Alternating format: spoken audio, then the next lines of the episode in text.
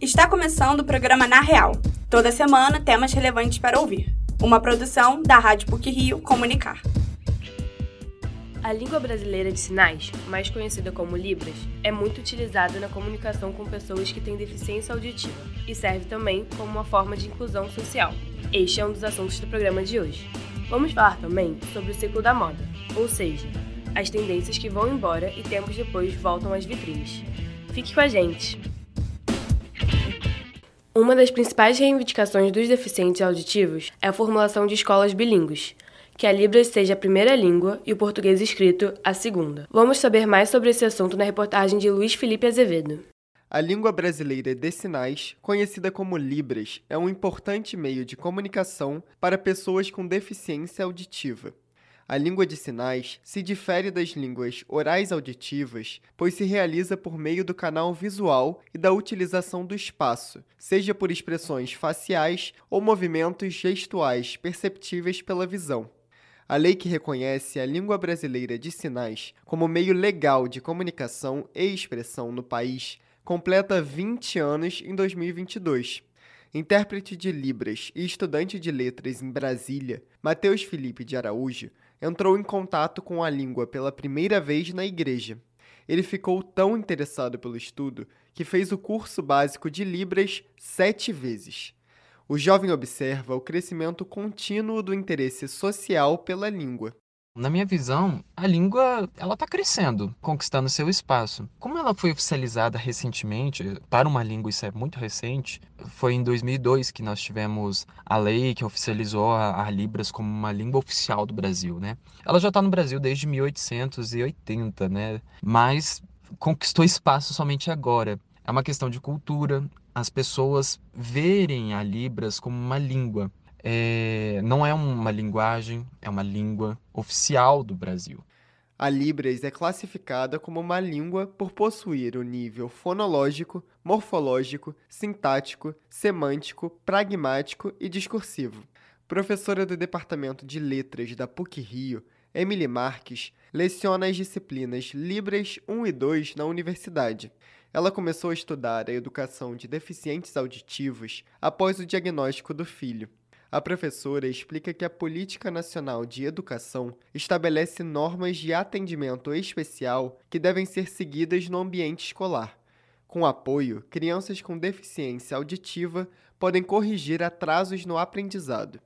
Pela política nacional de educação de surdos, o Estado deve ter dentro dessa escola um intérprete de língua brasileira de sinais e também um profissional surdo que possa interagir com essa criança fora do horário do ensino acadêmico para eh, contribuir para a aquisição de língua dessa criança que já vai ter uma aquisição de língua tardia. Ela não tem como dar conta do ensino acadêmico que está lá como carro-chefe né, do horário principal dela na, na sala de aula.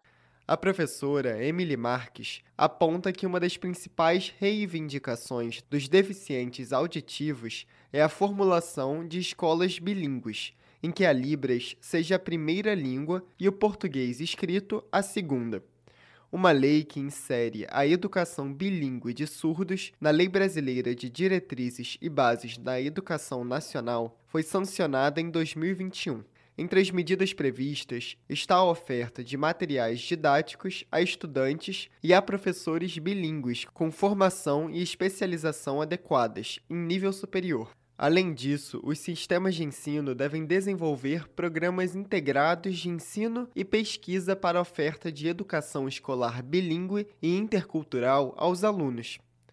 Apesar dos esforços, a professora da PUC-Rio, Emily Marques, entende que existem poucos estudos e projetos que visam atender às necessidades dos deficientes auditivos no Brasil muito pouco ainda tem sido é, respeitado, mas se conseguiu abrir uma brecha na LDB o ano passado, colocando o ensino bilíngue, que a comunidade surda reivindica para sua educação, uma escola bilíngue, uma escola em que a criança, desde bebê, tem acesso às duas línguas, a língua brasileira sinais e a língua portuguesa, quer nas habilidades é, oral, leitura, escrita, mas essa escola bilíngue ainda não é, está realmente em funcionamento, né?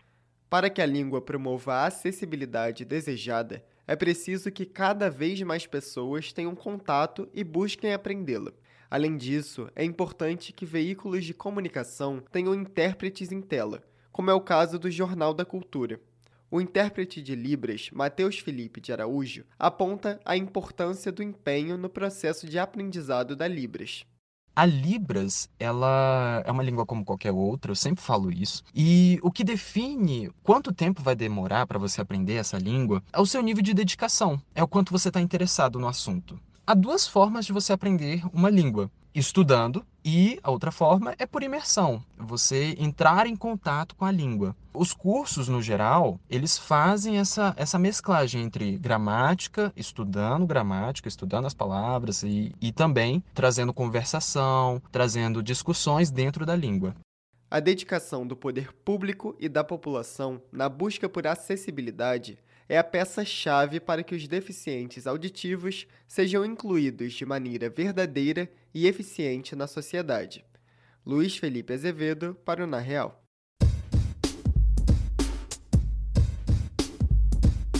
O que é moda hoje pode não ser mais daqui a pouco. Ou o contrário, o que já foi moda no passado pode voltar às vitrines das lojas de roupas. É sobre esse ciclo que a repórter Maria Mariana Braga apurou.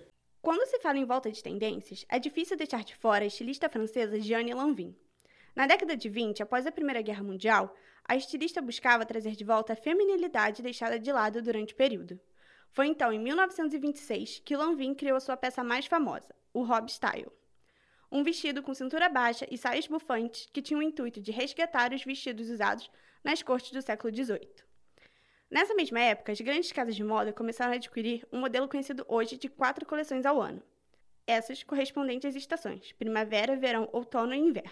Como conta a professora de comunicação da PUC Rio, Bruna Alcar a gente só tivesse um padrão, referências de roupas, de modas, de estilos, essa máquina não teria como girar. Então, sistematicamente, eh, se inventou calendário do consumo elaborado, corado muito pelas estações do ano.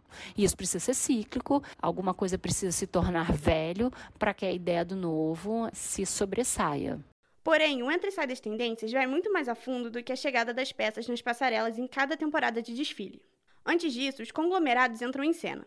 São eles, junto às empresas têxteis, que vão ditar a maior parte da moda, além da influência das peças do estilo de rua como conta a professora de História da Moda da PUC-Rio, Silvia Helena Gomes. Fazem parte também de acordos dos conglomerados, né, que, tem, que são os donos de grandes marcas e que também são acionários de indústria têxtil de indústria química. Mas você tem alguns elementos da moda de rua, né, de grupos urbanos, alguns elementos que se fazem notar e que aí acabam sendo incorporados pela moda também. Em 1967, o escritor Roland Barthes publicou a famosa frase: Cada ano a moda destrói o que acaba de adorar e adora o que acaba de destruir. A busca pelo novo acaba tornando a moda cíclica, caracterizada pela volta de tendências que desaparecem e depois surgem. Muitas vezes, a volta de peças do passado e releituras do que um dia foi tendência passam despercebidas. Mas com o andar dos anos, a volta de tendências tem se intensificado devido à quantidade de informações disponíveis, o desejo do novo e o pouco tempo para a produção. Quando o desejo do novo é alimentado, mais novidades precisam surgir, como explica a professora Silvia Helena a gente tem uma sobreposição muito grande de informação. A gente tem tudo que já aconteceu à nossa disposição no mercado. E volta e meia, esses elementos que fazem mais presentes ou mais evidentes, exatamente pela nossa necessidade de consumir novidade. O tempo que se tem para se produzir o novo, ele é curto, né? existe muita dificuldade de se produzir o novo, porque a demanda por novidade é muito grande.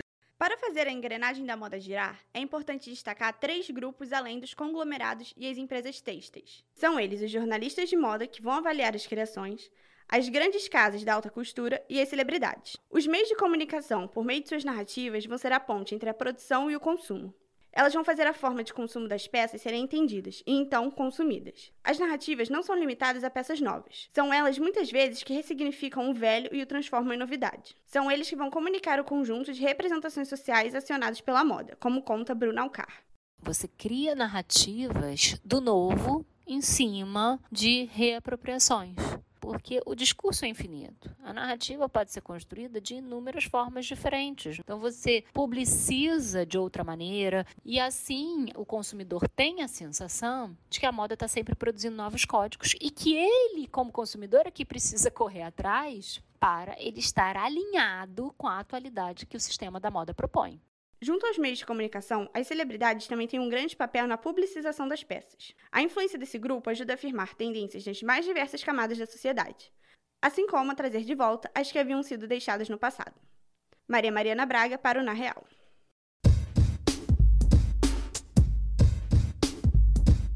Por hoje é só. Esse episódio foi apresentado por Sofia Harper e edição sonora de Vitória Lemos. O programa Na Real tem supervisão e edição do professor Célio Campos. Lembramos que a Rádio PUC faz parte do Comunicar, cuja coordenação é da professora Lilian Sabac. Até a próxima semana!